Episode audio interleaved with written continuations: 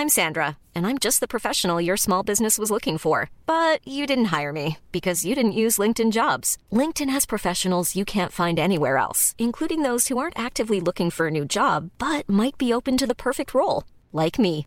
In a given month, over 70% of LinkedIn users don't visit other leading job sites. So if you're not looking on LinkedIn, you'll miss out on great candidates like Sandra. Start hiring professionals like a professional. Post your free job on linkedin.com/people today.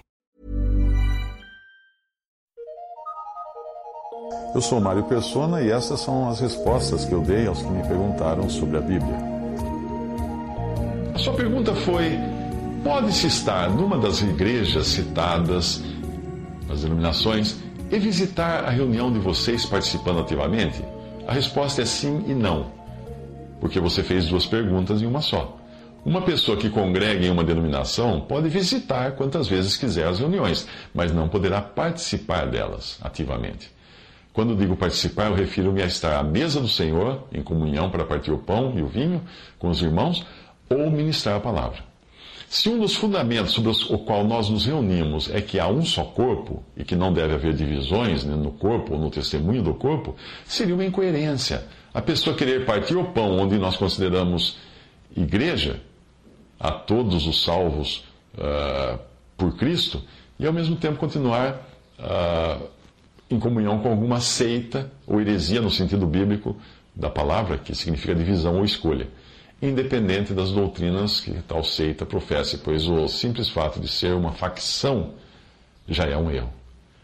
Alguém assim, segundo eu, minha, o meu modo de entender, está contaminado com mal eclesiástico, por tentar professar com um canto da boca um lado da boca que há um só corpo, mas na prática continuar testemunhando que há muitos corpos, por fazer parte de um que não inclui todos os salvos por Cristo, ou que identifica os seus simpatizantes por uma denominação que não possa ser aplicada a todos os cristãos. Existe ainda um outro impedimento à comunhão, e isso seriam as doutrinas que essa pessoa confessa. Se ela, por exemplo, achar que Jesus não é Deus, ou que o Espírito Santo não é uma, uma pessoa da Trindade, ou que a salvação é por obras, por, ou que ela tenha que se esforçar para ser, ser salva, ou per, se perseverar até o fim para ter a salvação, essa pessoa estaria assim contaminada com uma doutrina e precisaria primeiro deixar essas coisas para depois estar à mesa do Senhor e participar da ceia do Senhor. Ela eventualmente acabaria ministrando, se ela, se ela viesse do jeito que está, ela acabaria ministrando essas ideias na reunião. Porque nós reunimos entendendo que o Espírito pode usar quem ele quer e contaminaria então outros com a sua má doutrina. Um pouco de fermento leveda toda a massa, diz a palavra de Deus.